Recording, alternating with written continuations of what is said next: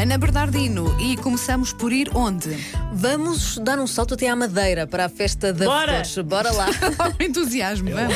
É só apanhar no avião, estamos lá no estante. Claro.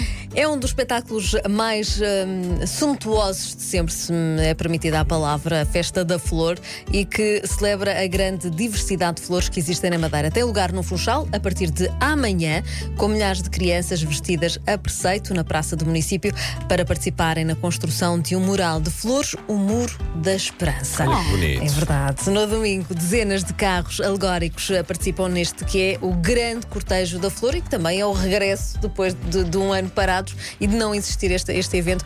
eh, agora, a Madeira eh, a dar esta, a fazer esta homenagem. Fazem dobro ao- este ano. Exatamente. Eu acredito que sim, eu acredito que sim.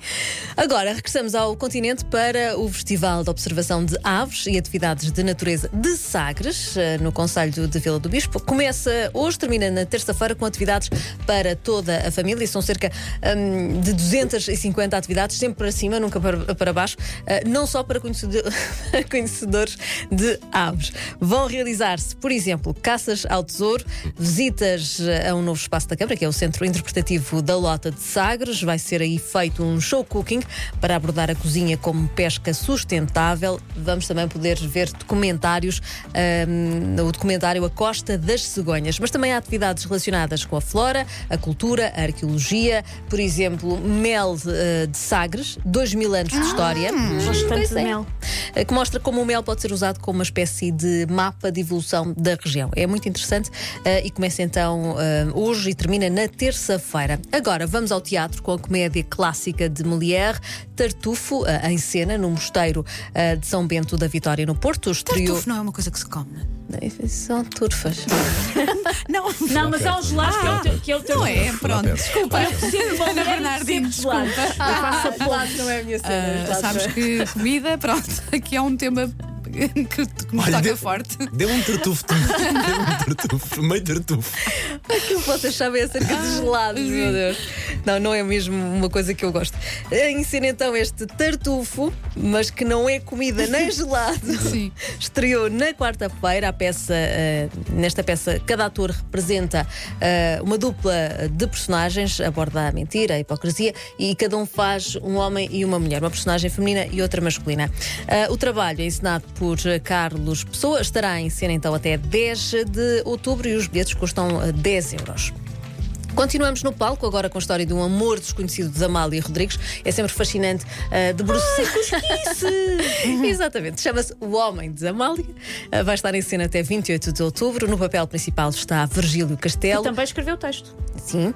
E a partir dos factos reais eh, da, da vida da fadista, eh, esta, esta peça traz-nos eh, aquele, aquela- aquele lado B e também com um texto muito interessante, eh, com cenas hilariantes eh, e também trágicas, porque a vida da Amália tem. Foi tudo. Foi tudo. Foi, Foi foi, tudo. foi mesmo, foi mesmo em grande.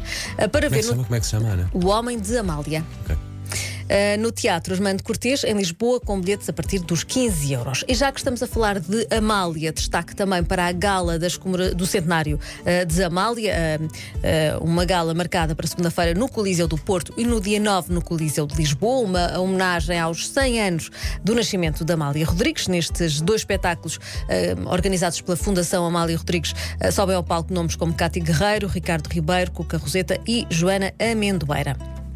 Agora, e até porque é o Dia Mundial da Música, não é? Portanto, temos que falar aqui de música eh, e falamos de vários estilos musicais, não só o fado, não só eh, a obra de Amália, mas também, por exemplo, o Festival Angra Jazz, que decorre em Angra do Heroísmo, eh, Açores. Também podemos dar um pulinho até lá, eh, demora capaz de demorar um bocadinho mais tempo do que ir à Madeira, mas eh, vale a pena.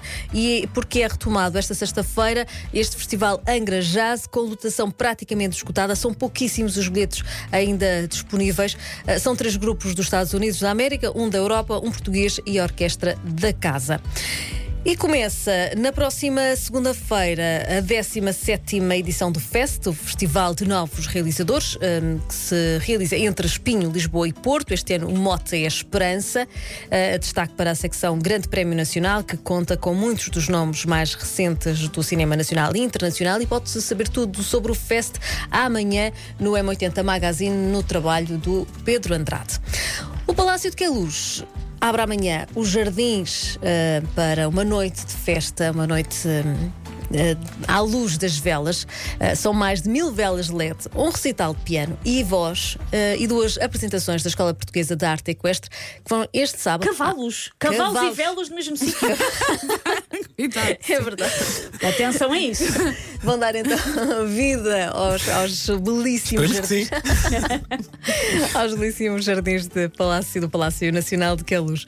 É um cenário de sonho, sem dúvida, só por si os jardins estão, são belíssimos, mas eh, amanhã à noite eh, este cenário eh, vai levar as pessoas numa viagem ao ambiente das festas noturnas do Palácio Nacional de Queluz eh, que existiram no século, no século XVIII e do século XVIII para o século XXI a festa da manhã terá qualquer coisa como 600 pessoas, portanto tem É grande, grande capacidade que poderão aceder ao evento naturalmente através da compra de bilhete com a garantia de que vai ser mágico.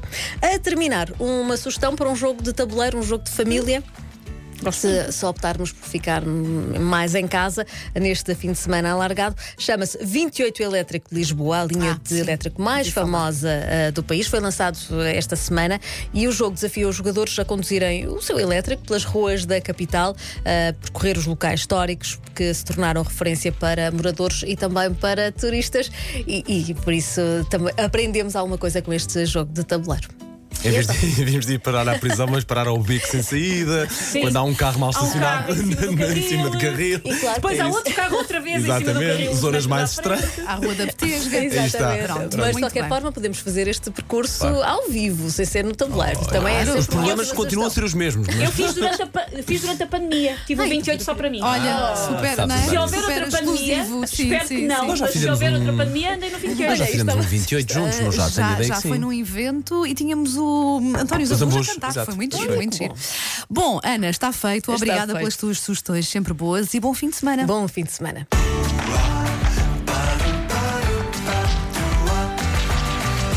Agora ia.